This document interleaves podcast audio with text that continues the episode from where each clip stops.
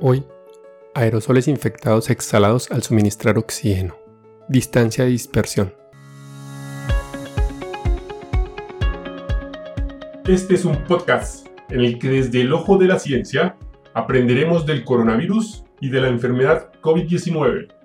Es una producción de medicina en una página. Dirección y conducción, Jarvis García.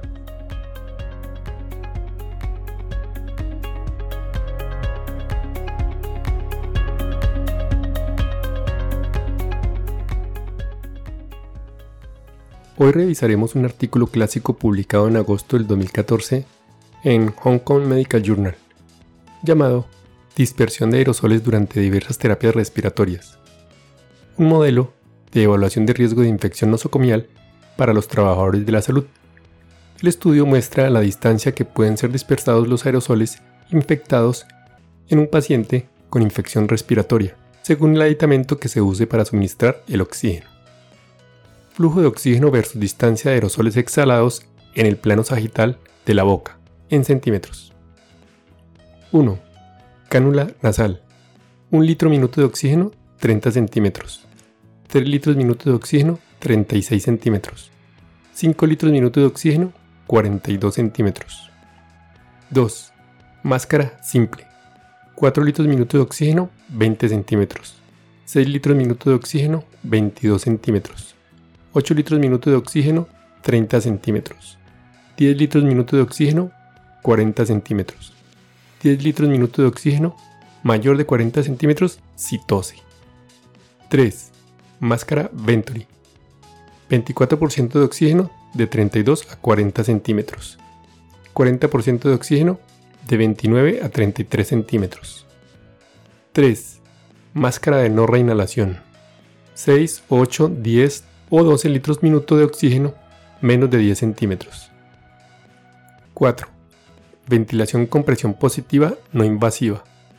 Presión inspiratoria positiva de 10 a 18 centímetros de agua, 65 a 95 centímetros. 5. Nebulizadores. Consumo de 200 mililitros minuto de oxígeno, 45 centímetros. Consumo de 300 mililitros minuto de oxígeno, 54 centímetros. Consumo de 500 ml minuto de oxígeno, 80 centímetros. Conclusiones. 1. Se produce una exposición sustancial al aire exhalado a menos de un metro de los pacientes que reciben ventilación con presión positiva no invasiva, incluso en una sala de aislamiento con presión negativa, con fugas mucho más extensas y contaminación de la habitación a través de la mascarilla que requiere conexión a la rótula giratoria puerto de exhalación, especialmente a presiones inspiratorias más altas. 2. Para la ventilación no invasiva, se recomienda elegir mascarillas con direcciones y distancias de aire exhalado predecibles a través del puerto de exhalación sin la adición de dispositivo giratorio de susurro. 3. Para evitar una distribución más amplia del aire exhalado y una contaminación sustancial de la habitación durante la ventilación no invasiva, no se deben utilizar presiones inspiratorias altas. 4.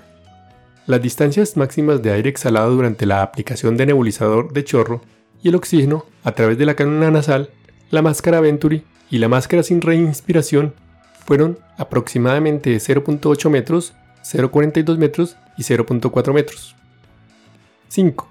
Se produce una dispersión más extensa del aire exhalado y la contaminación de la habitación durante la aplicación de un nebulizador de chorro o pacientes con lesiones pulmonares más graves. Se recomienda el uso de métodos alternativos para administrar broncodilatadores, por ejemplo, un inhalador de dosis medida a través de una aerocámara o un espaciador. Y hasta aquí el episodio de hoy.